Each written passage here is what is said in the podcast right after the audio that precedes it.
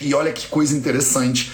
Na tradição védica, você não seria educado pelos seus pais. Por que, que você não é educado pelos seus pais e você é educado pelo guru, né? Pelo guru, pelo professor, pelo mestre e tal e tal. Você não seria educada ou educado pelos seus pais, porque os pais vão ter a tendência a passar adiante o trauma deles, digamos assim. Você quer ter mais saúde? Gente, não tem segredo. É trabalho, disciplina e perseverança todo santo dia. Esse é o Projeto 0800. Você precisa de um propósito na sua vida? A gente fala muito sobre propósito, né, no mundo de hoje. Tem até uma questão aí de propósitos tóxicos e tal. E hoje a gente vai falar sobre isso aqui no Projeto 0800. A pergunta que me fizeram, a minha provocação, né, da nossa live de hoje foi: você precisa de um propósito de vida. Salve, salve família Vida Veda, projeto 0800 no ar, no meio aqui do feriado. Hoje é feriado, não é? Ou é amanhã que é feriado? Eu não sei mais. Eu depois de ficar viajando por aí, cada lugar um dia é feriado e o outro não é, né? Eu sei que ontem era a véspera do Dia de Todos os Santos, hoje é o Dia de Todos os Santos e amanhã é Dia de Finados. Agora eu não sei qual deles é feriado. De repente amanhã é feriado e hoje o pessoal enforca, né? Não tem esse negócio. Eu não sei, mas eu sei que você tá aqui. E se você tá aqui, parabéns, você é uma formiguinha de fogo. Você tá aqui no meio do Dia de Todos os Santos, né? É...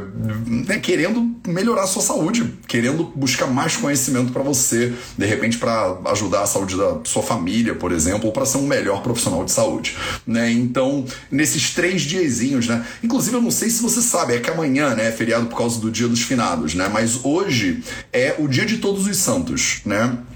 É, todos os santos. Só um, um parêntese aqui, um, um parêntese para você de. Porque Vida Vida também é cultura inglesa, né? Então, eu não sei se você sabe, mas é, Todos os santos a gente chama de All Hallows, né? All Hallows. E aí o dia antes do dia de Todos os Santos é o dia que vem antes de algum, algum dia chama Eve em inglês, né? Então o dia que vem antes do dia de Todos os Santos é o All Hallows Eve, é o All Hallows Eve é o Halloween, né? Então não sei se você sabia porque que o dia de ontem era chamado de Halloween, ele é chamado de Halloween porque ele é o dia que vem antes do dia de Todos os Santos que é hoje, né? O All Hallows Eve, né? Então ontem foi o Eve, foi o dia anterior, foi a véspera, né? A véspera do dia de Todos os Santos chama All Hallows Eve, né? Então hoje é o dia de Todos os Santos e amanhã é o dia dos finados, né? Eu acho que cada país tem feriados em dia diferentes. Então aí, ó, por exemplo, a, a Yoga Satya tá dizendo, hoje é feriado em Portugal. Então cada lugar, né? É, cada lugar é, é, é, tem feriados em dias diferentes. Obrigado, Yasmin, maravilhosa. não existe mais ninguém que te oferece esse tipo de informação, só no Google mesmo. Então, maravilha. Você que não sabia né, o porquê que a gente chama Halloween de Halloween, você já vai sair mais informado. Posso fechar a live, né? Posso terminar a live de hoje, que eu acho que você já vai sair nutrida né, de cultura, um pouco mais de cultura inglesa para sua vida. Olha só, que coisa inútil. Então, vamos falar sobre coisas úteis agora, né? Sobre propósito. Para eu falar para você sobre propósito, a gente precisa navegar agora, é sair um pouquinho da cultura inglesa e entrar na cultura védica, né? Então vamos dar um mergulho aqui, prepara sua toquinha védica para a gente dar um mergulho de cabeça agora um pouquinho na cultura védica e vamos entender que tem dois tipos de pessoas. Tem pessoas que não precisam de propósito e tem pessoas que precisam de propósito. E aí eu vou investigar com você na live de hoje esses dois tipos de pessoas: as pessoas que não precisam de propósito e as pessoas que precisam de propósito. E aí você vai tentar entender onde você se encaixa. Quem é você na fila desse pão. E aí, para isso, a gente vai voltar uns 5 mil anos no passado, para dentro do, do, do, do, da estrutura de conhecimento sobre a vida que prevalecia lá na cultura védica, lá na Índia, né? Lá na Índia de milhares e milhares de anos atrás, quando isso aqui tudo era mato, né? Quando isso aqui tudo era mato, a cultura que prevalecia lá na Índia dizia que você tinha mais ou menos umas três fases, né, na sua vida. Então preste atenção agora que isso aqui é uma explosãozinha de cabeça para a maioria das pessoas que nunca ouviu falar nesse negócio, né? O ser humano, né, por design, digamos assim, ele teria três fases na vida dele naturais, né? A primeira fase, no momento que ele nasce, é a fase de educação educação, né, da vida dele. Eu tô parafraseando o nome dessas coisas só para ficar pedagógico aqui para você, tá? Então, primeira fase da vida é uma fase de educação, né? Então, quando você nasce, você é entregue para os seus professores e aí você precisa ser educado ou educada ou educada, né? Você precisa agora se nutrir de conhecimento a respeito da realidade, tá? Normalmente, a pessoa que é que tá nessa fase da vida é uma criança, né? É uma criança, um jovem, um adolescente. E olha que coisa interessante.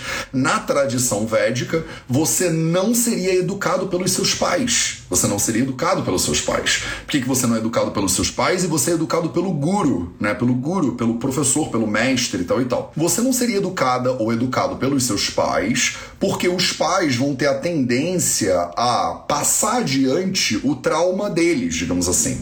Então você tem uma. Imagina que você tem um trauma intergeracional aí e ele só vai seguir adiante, né? Se são os pais que educam os filhos.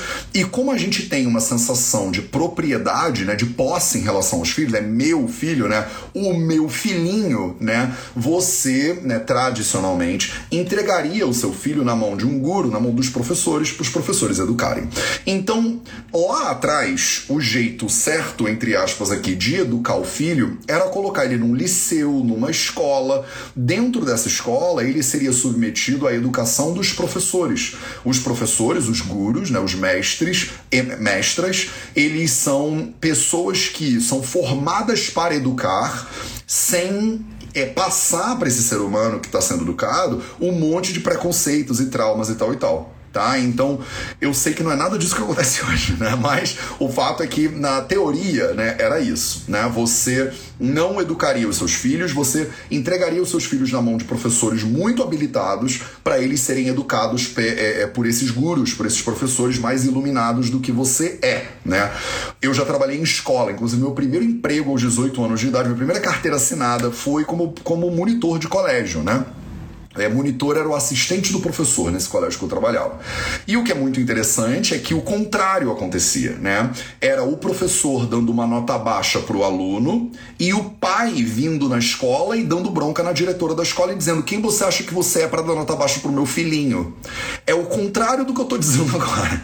É o pai quebrando o sistema educacional, desconfiando né, do professor e da estrutura da educacional e achando que porque o filhinho dele brilha no escuro, deveria tirar uma nota maior do que tirou efetivamente por causa do sistema.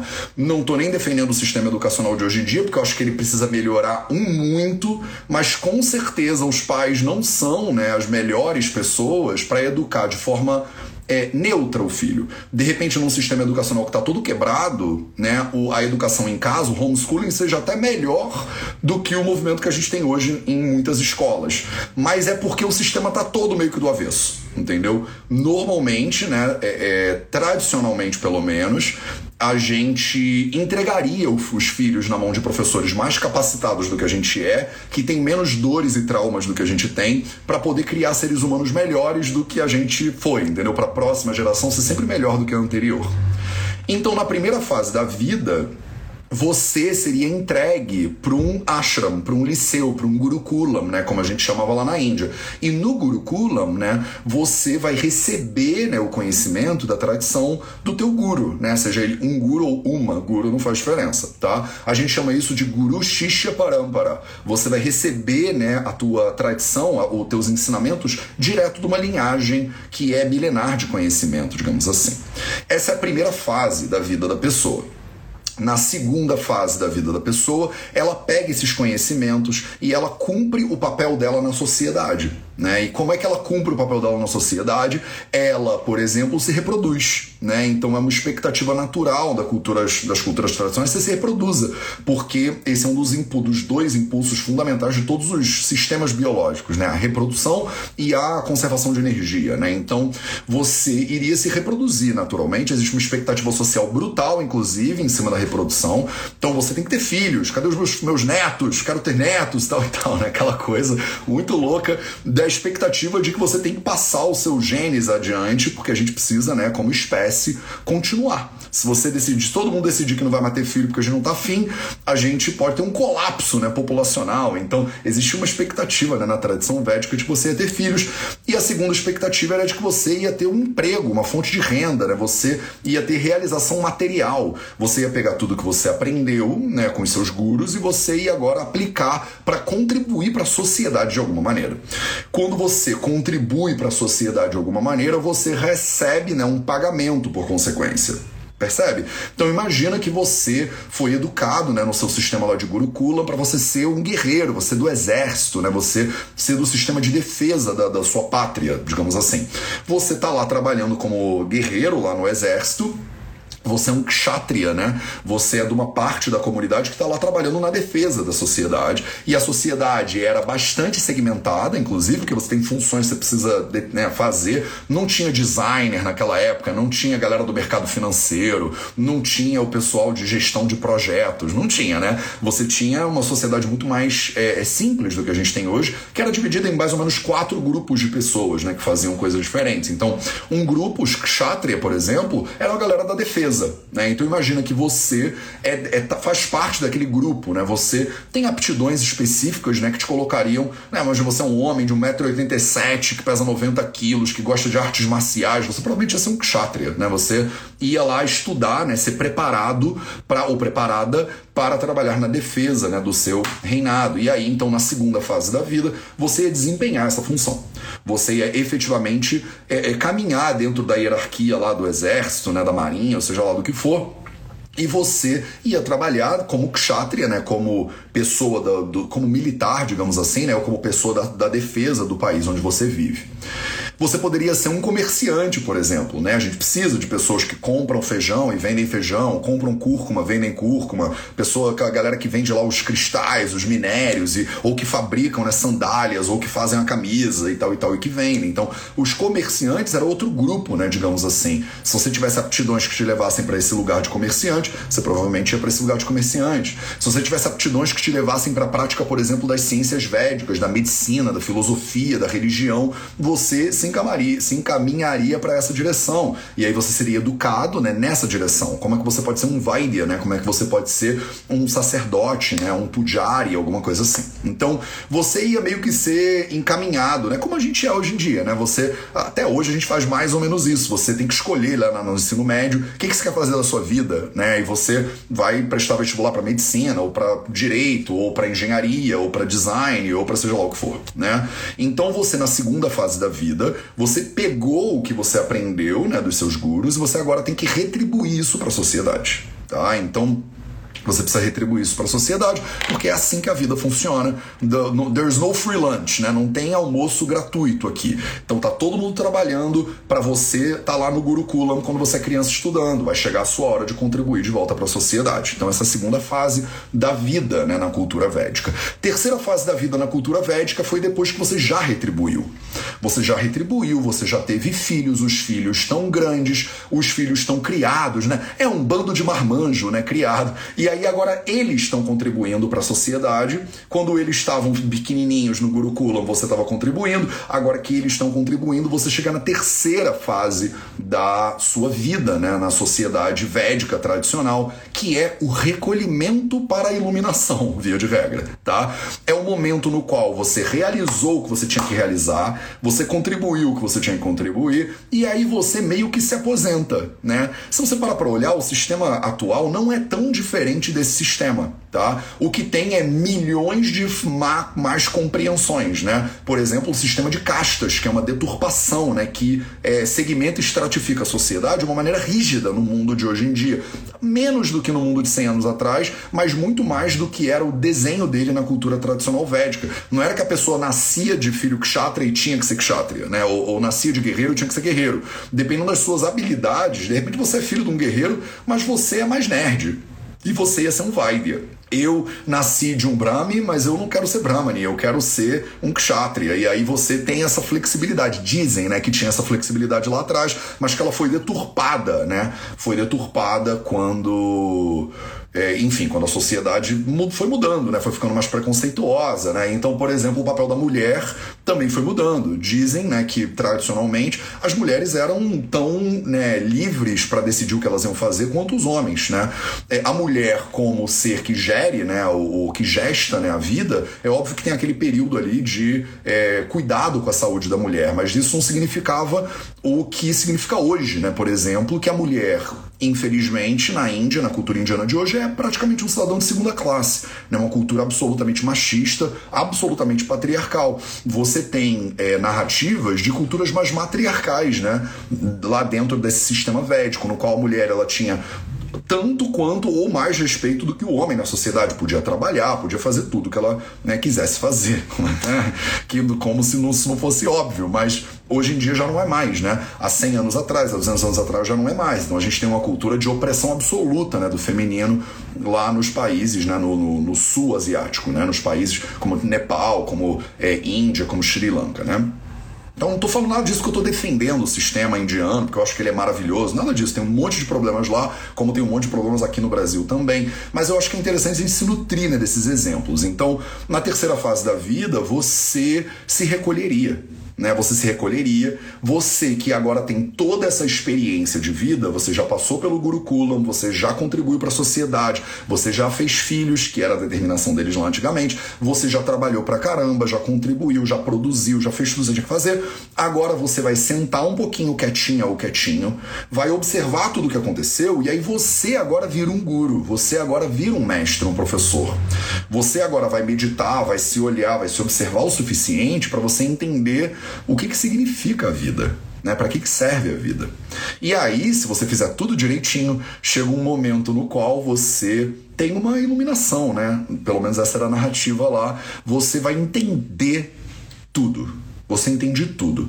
E o Buda né, falava: você, quando se ilumina, você vê todas as suas vidas pretéritas e todas as suas vidas futuras. Quer dizer, você entende né, a trama do, do desse, desse tango que está todo mundo dançando aí de maneira infinita. Né? Você agora tem perspectiva.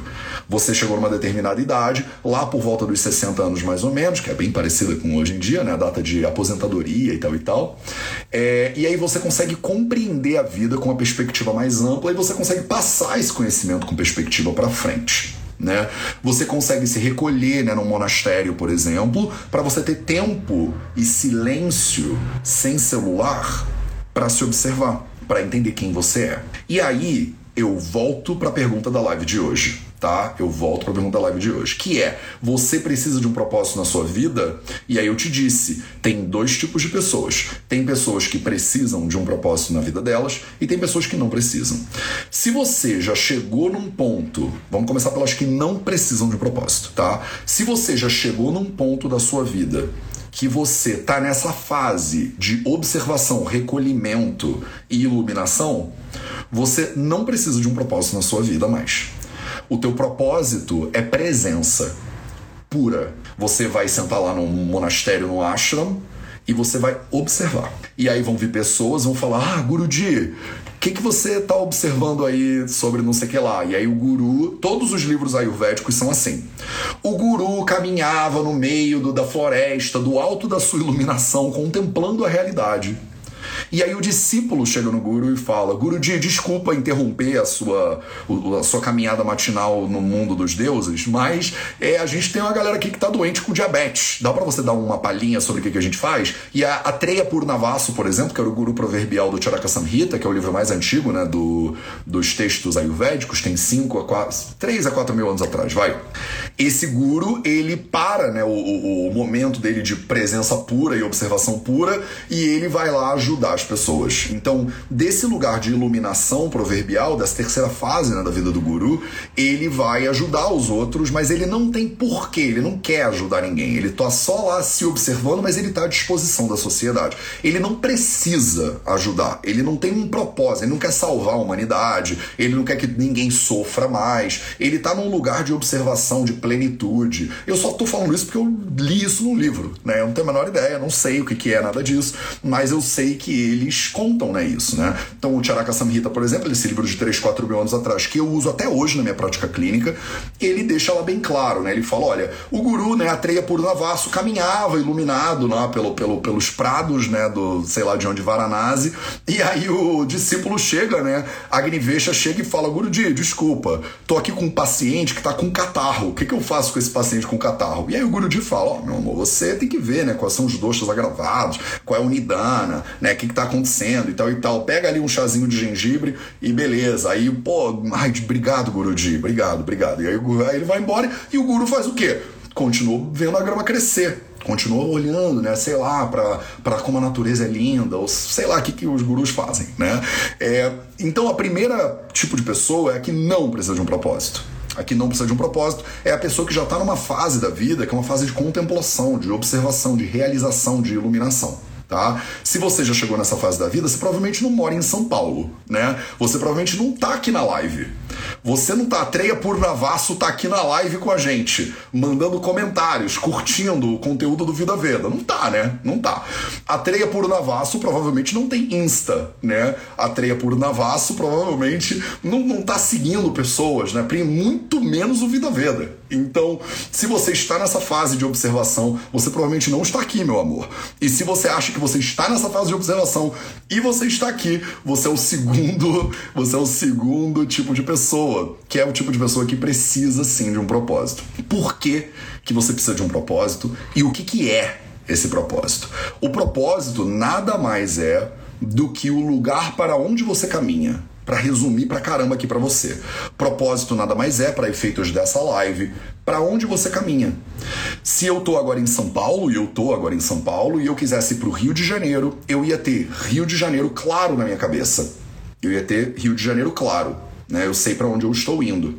E aí eu começo a minha jornada na direção do Rio de Janeiro. Não sei porque eu estou fazendo uma marcha atlética em direção ao Rio de Janeiro, mas imagina que eu estou fazendo uma marcha atlética em direção ao Rio de Janeiro. E aí vai chegar uma hora que eu vou chegar, sei lá, em Resende, né? no grau de Resende.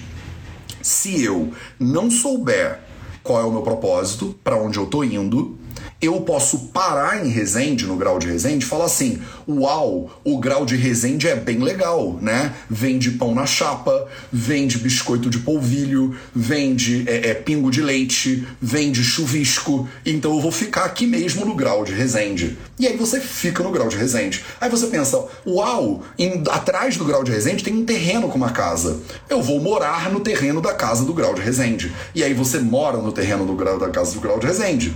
Aí você conhece conhece um mancebo ou uma manceba. Mancebo é o hashtag da live de hoje. Toda live, uma palavra velha aqui para você. Esse devia ser o lema do Vida Veda, né? Vida Veda cada live uma velharia, né, para você aqui. Então, você, né, contempla um mancebo uma manceba, você se apaixona, né, por uma pessoa e aí você fala: "Ó, oh, meu amor, você é a pessoa". Você é quem sempre busquei. Quem diria que eu ia achar o amor da minha vida em Resende? E aí você fica em Resende. Aí você fica em Resende, você faz filhos em Resende, você arruma um emprego na Nuclebras ou alguma coisa assim, e você trabalha em Resende. E aí algum dia alguém vira para você e fala: Ô Matheus, o que, que tu tá fazendo em Resende? Você fala, velho, sei lá, nem lembro mais. Então para pra lembrar aí era para Resende que você queria ir? Cara, não era não. Na real, eu nem gosto muito de Resende. Eu acho que eu me empolguei. Acho que eu tava meio cansado da caminhada. Eu tava lá na marcha atlética durante, porra, muitos dias. Aí eu cheguei aqui em Resende e falei: ai, que bom, aqui tem chuvisco, aqui tem, tem biscoito de polvilho, aqui tem bolo de laranja, aqui tem tudo que eu preciso para viver. Aqui tem doce de leite, né? Então eu vou ficar aqui mesmo. Mas na verdade eu acho que era porque eu tava meio cansado e eu encontrei meio que um oásis eu acabei ficando. Mas eu acho que eu me perdi, cara. Não era bem isso que eu queria para minha vida. Então, meu filho, para onde você tava indo? Cara, se eu parar pra pensar bem, eu acho que eu tava em São Paulo. Olha, você estava em São Paulo, o que, que você estava fazendo em São Paulo? Ah, eu morava lá em São Paulo, mas eu cansei de São Paulo. São Paulo é poluído, São Paulo não chove sem parar, São Paulo, alguma coisa que não é tão boa de São Paulo. E eu decidi, caraca, eu decidi que eu ia morar no Rio de Janeiro. Foi aí que tudo começou. Aí eu saí da minha casa, botei minha mochila, marcha atlética, cheguei em Resende. Resende tava cansado pra caramba, acabei ficando em Resende. O, o, o sujeito proverbial aqui da nossa historinha, ele meio que se perdeu no caminho. Por isso que você precisa de um propósito. É só por isso. Porque senão você acaba indo para qualquer lugar. Se você já estiver naquela fase da sua vida de iluminação plena, não faz diferença. Porque você ia estar tá morando em Resende e você ia estar tá lá, tipo, Om Namah Shivaya em Resende. Namastê pra geral na rua, né? Namastê, namastê, tudo bem, namastê. E tá tudo bem, entendeu? Você ia estar tá felizão em Resende. E não importa.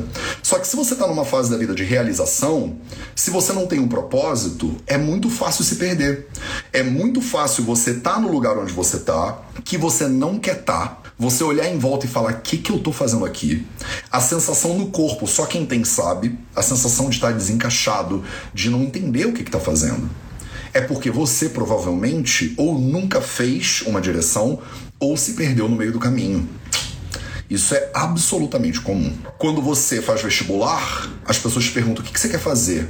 Aí você fala assim: eu quero ajudar as pessoas. Aí a pessoa fala: você vai fazer o que, né, para ajudar as pessoas? Aí a pessoa pensa: ah, eu vou ser médica, beleza. Aí você estuda para um caceta, faz o vestibular de medicina, passa. E aí no meio do vestibular, no meio da faculdade, você tá tão cansada que você começa a comer mal pra caramba. Quem nunca, né?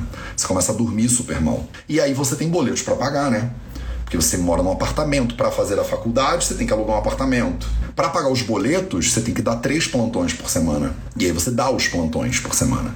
Só que você sabe que nos plantões não dá para pagar os boletos e pô, sobra dinheiro para você ir ver Duna no, no, no Cinemax, não sei qual é o nome do negócio, no IMAX. E aí você pensa, cara, eu podia ganhar um pouquinho mais. Eu acho que eu preciso fazer residência. Vai fazer residência em quê? Eu acho que a que paga melhor é anestesia. Aí eu vou fazer residência em anestesia para ganhar um pouco mais de dinheiro para poder ver Duna no IMAX. E aí agora eu sou um anestesista e eu tô pagando meus boletos muito melhor. E aí eu penso, qual é o próximo? Eu tenho diretor de hospital, ganho melhor ainda, porque agora eu tive filhos, eu tenho que pagar a escola dos meus filhos. Percebe como a gente vai se embrulhando? A vida vai acontecendo e se você não tem uma visão de para onde você está indo, você pode se embrulhar no presente. Você pode se embrulhar na próxima necessidade que você tem. Se você está olhando só um passo na frente e você tem fome, você só vai pensar o que, que você vai comer. E você vai comer qualquer coisa que tiver na frente. Se você não tiver uma ideia de saúde, por exemplo, você vai comer qualquer coisa que tenha calorias. Você não vai ter critério sobre o que, você deveria comer. Não sei se estou falando muito rápido, às vezes eu falo muito rápido. Faz sentido isso para vocês? Me fala aí nos comentários se faz sentido para vocês o que eu tô falando agora. Eu falo de medicina porque eu sou da galera da medicina, né? Então é 100% o meu lugar de fala aqui, né? Mas se eu estiver viajando, me fala onde é que você pausou, que aí eu repito de novo, porque eu não sei se estou falando muito rápido. Se você não sabe para onde você está indo, se você não tem um propósito, tipo assim, eu quero ser saudável, você vai comer qualquer coisa quando você tiver fome. Se você não tem um propósito para onde você está indo, você vai pegar qualquer emprego para pagar as contas, porque você tem boleto para pagar. E aí você que começou fazendo faculdade de medicina para ajudar as pessoas, tá cansada ou cansado, estressado, mal dormido, mal alimentado e doente e não sabe por quê. E quando você chega no trabalho, você pensa: eu estou ajudando as pessoas? E às vezes a resposta é: não. Você até tá um pouco, mas não tá do jeito que você pensou que você ia quando você começou essa jornada. Você se perdeu em Resende. Você chegou em Resende e meio que se perdeu. Então, às vezes, como é que você encontra né, o lugar para onde você está indo? Você primeiro tem que voltar atrás e tentar entender para onde você estava tentando ir. Deixa eu contar uma história para você e a gente fecha a live de hoje, que é a minha história. Eu sempre quis ajudar as pessoas. Essa sempre foi a minha narrativa, né? Desde que eu era pequenininho, as pessoas me perguntavam: o que você quer ser quando crescer? Eu falava: eu quero ajudar as pessoas. Eu não sabia se eu ia ser bombeiro, eu não sabia se eu ia ser médico, eu não sabia se eu ia ser diplomata, eu não sabia se eu ia ser político. Tinha algumas ideias, né? Diferentes sobre o que, que eu podia fazer. Gente, tá dando uma coceira no meu nariz essa barba. Minha barba passou do ponto já. Então você teria. É, eu tinha milhões de opções. Eu tinha milhões de opções de como ajudar as pessoas. Fiz vestibular para um monte de coisas diferentes, porque eu não sabia o que fazer. Fiz vestibular para várias coisas e passei para direito na UERJ, a estadual do Rio de Janeiro, que é uma faculdade que dizem que ela é sensacional, né? Ela foi sensacional, minha alma mater do mundo jurídico, né? Ela é uma faculdade pública, né, que é um bastião do conhecimento no Rio de Janeiro até os dias de hoje. A muito, com muita garra da galera que trabalha lá, porque já fecharam e queriam explodir aquela faculdade 350 vezes. Eu mesmo me formei em direito depois de sete anos e tipo umas oito greves ou sete greves. Fiz direito, foi minha primeira formação. Passei na OAB, pensei, vou ser político, né? Vou ser político. Só que eu, Matheus, não sei se você me conhece, prazer, meu nome é Matheus, eu não tenho muita. Eu não tenho muita como é que eu vou explicar isso, né? Eu não tenho muito estômago, né? Eu sou desse jeito aqui, eu quero fazer. Eu não tenho muito papo pra blá blá blá. Né? E aí eu fui estudando política e vendo, meu Deus, eu nunca vou conseguir fazer isso. Isso é para pessoas que têm outro nível de capacidade de diplomacia que eu não tenho. E aí eu me desencantei com o direito né? E aí me desencantei com o direito, tentei ser diplomata, quase passei, mas não passei, e aí tinha contas para boletos para pagar, e aí coisas, não sei o que lá. Qual é a minha preocupação? Tenho que pagar as contas. E comecei a trabalhar com comércio internacional. Essa é uma história verídica de, desse que vos apresento aqui na frente. Eu já tinha morado na China, falava mandarim fluentemente, comecei a trabalhar com trading, né, em China, Brasil, não sei o que lá. Fiquei três anos trabalhando com comércio internacional e quase foi essa minha carreira. Quase foi essa minha carreira. Quase se não fosse algumas pessoas que fecharam portas para mim, que não convém aqui na live agora, e que na época eu pensei, essa pessoa está fechando portas para mim, e hoje eu vejo, graças a essa pessoa, que a minha vida foi para onde foi. Eu parei com uns 28 anos de idade Amy Winehouse, a idade lá da galera, da. Como é que é o nome dessa? Da galera dos 28, 29, aquele retorninho de Saturno básico que te pega de cotovelada no, no, no olho.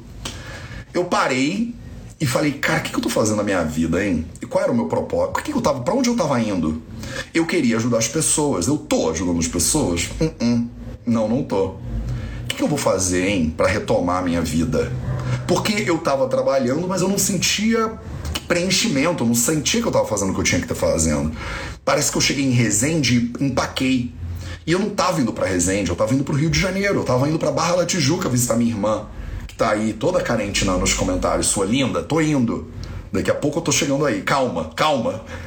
Só vou ter que passar em Brasília antes, eu acho, e aí depois eu chego. Então, eu vi na minha vida, não sei se vocês 530 pessoas viram isso na vida de vocês, mas eu vi na minha, eu sei como é isso no sangue, de sentir que eu me perdi no caminho. Que eu tava indo para um lugar que era maneiro, que eu queria ir, e que alguma coisa aconteceu que eu me distraí. Agora eu tava preocupado com quantos milhões eu vou ganhar para pagar os boletos e comprar uma Land Rover e morar em Ipanema. E eu pensei, velho, eu me perdi. E dentro do leque que tava aberto lá atrás, eu voltei quando eu era adolescente perguntei, cara, eu, quando eu comecei essa caminhada, para onde eu tava indo? E essa pergunta eu recomendo que você faça. Quando você começou essa jornada, para onde você estava indo? Que de repente, no meio do caminho, aconteceram muitas coisas lindas e milagrosas, inclusive. De repente, a tua casa em Resende é maravilhosa, mas era aí que você queria chegar? E se você não tem uma ideia clara, é melhor que você já esteja iluminada ou iluminado. Porque senão, essa falta de. Essa, esse, esse perder, esse perder-se, ele gera uma sensação muito pesada, muito difícil. E não é à toa que tem tantas pessoas deprimidas ou com ansiedade hoje em dia. Não é à toa que a nossa cultura é tão medicada. O nosso povo é tão medicado. Porque a gente meio que se perdeu, né, às vezes, na nossa jornada. E como a gente não tem uma estrutura como a estrutura védica, que dizia para você qual é o passo a passo da vida, você hoje pode ter 30 anos e não saber para onde você tá indo, você pode ter 70 e não saber para onde você tá indo. Porque a malha social, ela afrouxou pra caramba, né? E isso é bom por algum por um lado e muito ruim por outro lado também. Então eu parei com os meus 28 anos e voltei no passado e pensei, para onde eu tava indo, hein? Porque eu acho que eu me perdi. E aí eu percebi que tinham dois caminhos, na verdade, para os quais eu estava indo. O primeiro era o meu sonho de que eu sempre tive de ser médico sem fronteira. Eu sempre quis, ainda quero ser médico sem fronteira. Alguma hora eu chego lá, né? Se alguém estiver assistindo aqui for dos Médicos Sem Fronteira e precisar de, alguém para carregar um balde, pode entrar em contato com a gente no VV, que é um dos meus sonhos é ser médico sem fronteira. Sempre quis ser médico sem fronteira. E o segundo era ser médico. Só que eu pensava, cara, com 28 anos começar a medicina não vai dar para mim. Eu vou estar tá muito velho quando tá. Daqui a 10 anos eu vou começar a brincar de medicina. Não vai ser bom, né? E ser médico sem fronteira, eu não sou médico. Como é que eu vou ser médico sem fronteira? Vou encurtar uma história muito longa.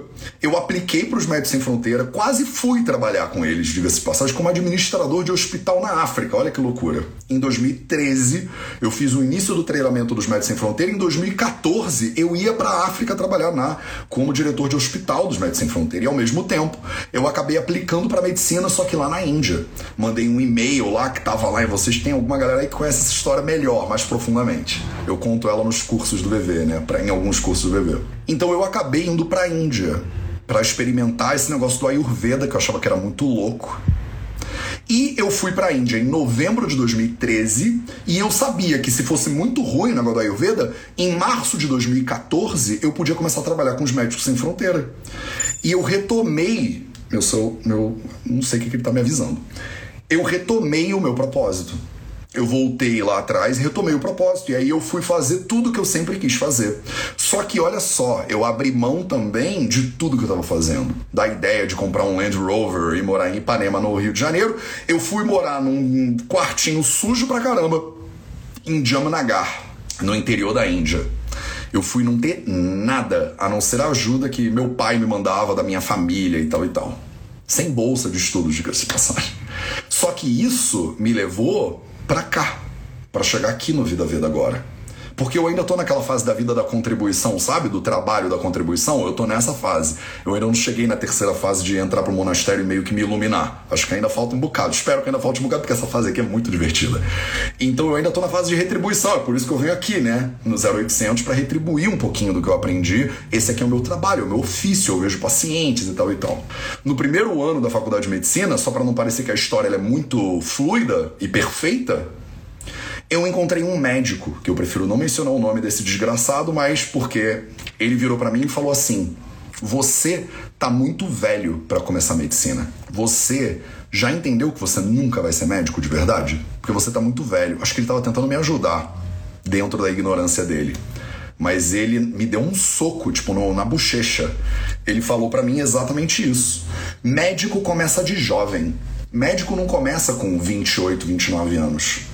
Você já entendeu que você está muito velho para ser médico? E eu lembro, eu carrego até hoje a, a, a, esse diálogo. E eu falei, não é possível.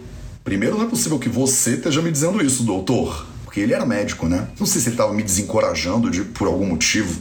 Nunca vou saber, prefiro nem saber. Mas o fato é que ele falou: você nunca vai conseguir.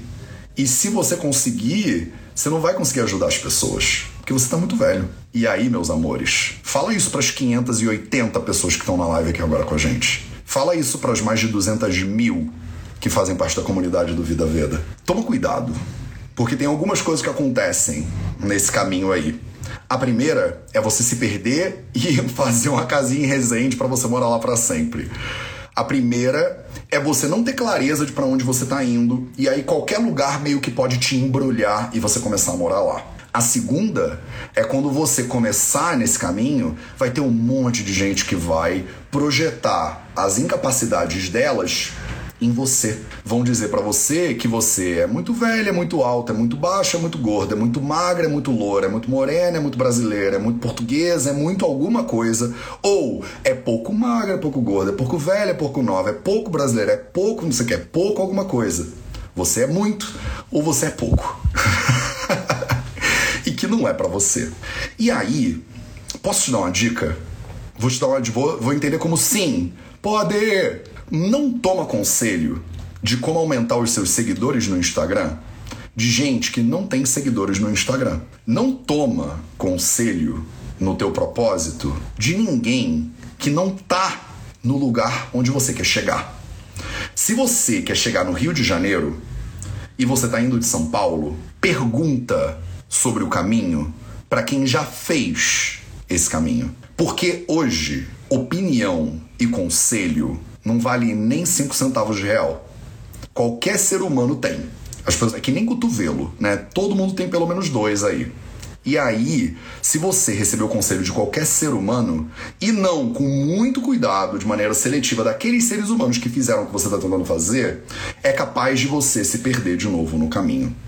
Esse ser humano que me disse que eu nunca seria o médico não era o tipo de médico que eu queria ser, percebe? Não era aquilo que eu estava querendo virar. Por isso que não me afetou. Por isso que para mim foi combustível para o meu caminho. Foi combustível para o meu caminho o desencorajamento que eu recebi lá no início de uma super figura médica formada, exemplo de ser humano. Ele me deu um contra-exemplo, do tipo assim: olha o tipo de pessoa que eu não quero ser. Eu não quero ser assim como médico, eu não quero ser assim como comunicador, eu não quero ser assim como exemplo para os outros. Eu não quero vir aqui na live dizer para você que você não vai conseguir isso que você está tentando fazer. Eu vim aqui fazer o contrário. Eu vim aqui te dizer que você vai conseguir. Você só precisa ter clareza no que você quer conseguir. Se você tem 43 anos e você decidiu começar a medicina, eu acho que dá tempo. Porque você vai viver uns 100, 110. Se você tem 50, imagina que tudo que você já fez até agora, do zero até os 50, dá para você dobrar Deixa eu beber um gole d'água para você deixar isso assentar na sua alma. Se você tem 50 anos de idade, você teve de verdade entre 20 e 30 anos de vida útil até agora. E eu vou terminar com essa matemática. Eu falei que ia terminar com a história, mas me empolguei. Vou terminar com essa matemática aqui para você, para te deixar com essa matemática aqui, tá? Se você tem 50 anos de idade, você teve de 20 a 30 anos de vida útil. Por quê? Porque de 0 a 10 você era uma criança, você não fazia nada, né? Você só mamava, comia e, e não contribuía quase nada para a sociedade. Entre 10 e 20, você estava na escola, estava adolescente, fazendo aquelas coisas, estava descontribuindo às vezes para a sociedade, né? Como adolescente. Dos 20 aos 30, beleza, você fez faculdade. Metade dos 20 aos 30 também é meio perdido. Tá fazendo faculdade, procurando emprego, entrando no LinkedIn, se apaixonando pela pessoa errada, né? E entrei no mundo do pagode agora, você já tá vendo que a live tá chegando ao final. Então, você se apaixonou pela pessoa errada, você estava perdendo seu tempo e tal e tal.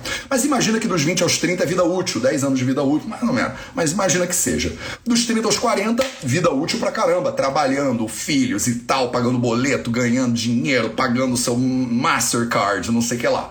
Dos 30, dos 40 aos 50, vida útil pra caramba também, maturidade e tal. Então imagina que do 0 aos 50 você teve 30 anos de vida útil. 30 anos de vida útil. Agora imagina que você vai morrer aos 110 anos de idade. Significa que daqui a dos 50 aos 80 são mais 30 anos de vida útil. Dá para você pegar tudo que você fez e pelo menos dobrar. Se você se formou em engenharia e cansou da engenharia, dá tempo. Juro para você que dá tempo. Se você se formou em direito e quer fazer medicina você tem 50 anos, dá tempo. Eu juro para você que dá tempo. Dá tempo de você fazer 10 anos de medicina e ainda servir 20 anos às pessoas e se aposentar lá com 80 anos de idade, se você for guiada ou guiado por propósito. Então eu acho que dá tempo. Diferente do desgraçado lá, eu acho que super dá tempo. E eu vim aqui hoje te dizer exatamente isso. Ou você tá numa fase da sua vida que você já parou e vai observar a grama crescer, você vai se iluminar. E aí, esquece tudo que eu falei. Porque para você só importa ler lá o livro tibetano dos mortos, para você vale a pena ler lá o, o livro lá do, do Sakyamuni, do Buda, para você entender, né, o arte cavalheiresca do arqueiro Zen, ou entender como é que você vai se iluminar. Porque para você não importa mais retribuir, você já retribuiu, você já cumpriu a sua função, agora você tem que se iluminar porque a gente precisa de gurus também na nossa sociedade para manter essa roda girando da sabedoria, né? Se você ainda não tá nessa fase de ver a grama crescer, você tá na fase de contribuição. E se você está na fase de contribuição, o propósito é muito fundamental. É a diferença entre você entender o que, que você está fazendo e você estar tá à deriva. E aí, meus amores, a pior coisa que você pode fazer é você estar tá totalmente à deriva. Porque se você está à deriva, nem iluminando-se e nem com uma noção clara de onde você está indo, é muito fácil dar uma sensação de vazio. É muito comum, inclusive, dar uma sensação de que eu não sei o que eu estou fazendo, meio que me perdi, entendeu? E aí a minha recomendação, meu convite para você é pausa, volta lá na adolescência, ou seja lá quando foi, que você tomou o caminho que te trouxe para Resende e tenta lembrar para onde você estava indo. E se você não lembra mais, define agora para onde que você quer ir. E aí dá passos todo dia com clareza na sua cabeça de qual é essa direção. Porque senão é muito fácil você sair de São Paulo, você chegar ali na marginal e esquecer para onde você estava indo. Não é nem Resende. Tem gente que esquece da jornada no momento que sai da porta de casa. Falando em jornada, semana que vem a gente vai começar a Jornada Saúde e Liberdade aqui no Instagram, às 6 e 12 da manhã, durante 12 dias. Se você ainda não se inscreveu, é gratuito aqui no Instagram, vidaveda.org barra jornada. O link tá na bio do Vida Veda. Segunda-feira que vem, faltam sete dias pra gente começar a nossa jornada. Tudo que eu te falei no live de hoje, se você achou útil, imagina a gente passar 12 dias juntos, vivendo esse processo de jornada juntos. O ser humano que você não vai sair do outro lado dessa jornada saúde e liberdade. Esse foi o Projeto 0800 de hoje. Um beijo para você, um bom início de semana, feliz dia de todos os santos. Tem outras coisas que estão acontecendo hoje, tem outros feriados com certeza hoje. A gente se vê de novo amanhã. É feriado, mas eu vou estar aqui. Se você estiver aqui, eu vou estar aqui para mais um Projeto 0800. Um excelente dia para você e até a próxima.